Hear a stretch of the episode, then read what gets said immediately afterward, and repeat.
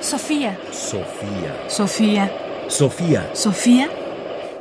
Ráfagas de pensamiento. Ráfagas de pensamiento. ¿Cómo recordamos los eventos traumáticos?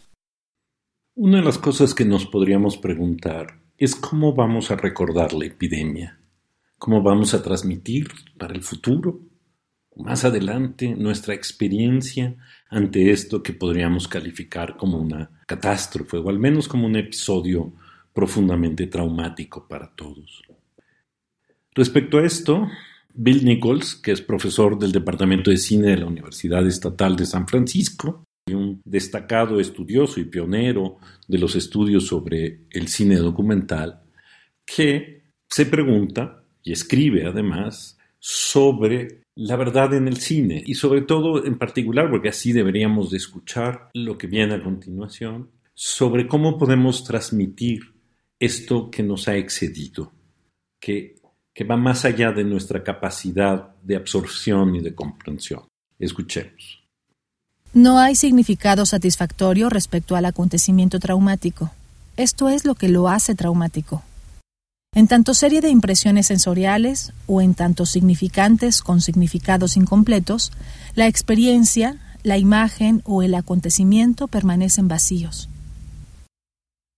Dar forma instituye un reconocimiento equivocado de la naturaleza fundamental de la experiencia misma, lo que Blanchot llamaba nuestra incapacidad para experimentar un desastre, el cual es siempre definido como desastre solo después del hecho.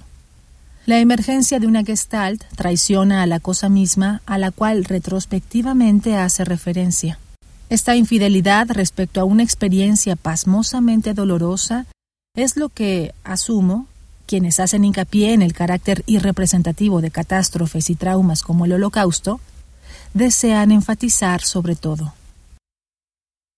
Bill Nichols, decir verdades con cine, evidencia, ética, política en documental. La idea central es que somos incapaces de experimentar el desastre.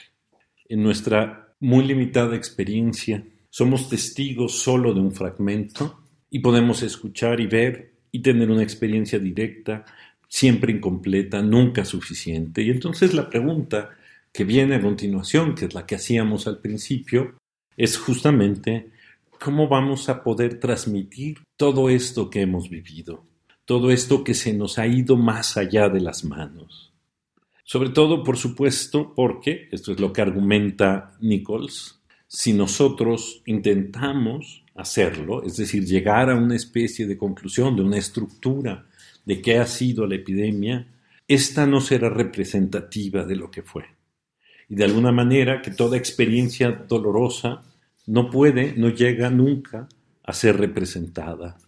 Por eso quizá lo que uno tiene que hacer, o por eso quizás lo que uno busca son esas múltiples, variables representaciones del desastre, quizás para entenderlo así sea un poco en su dimensión.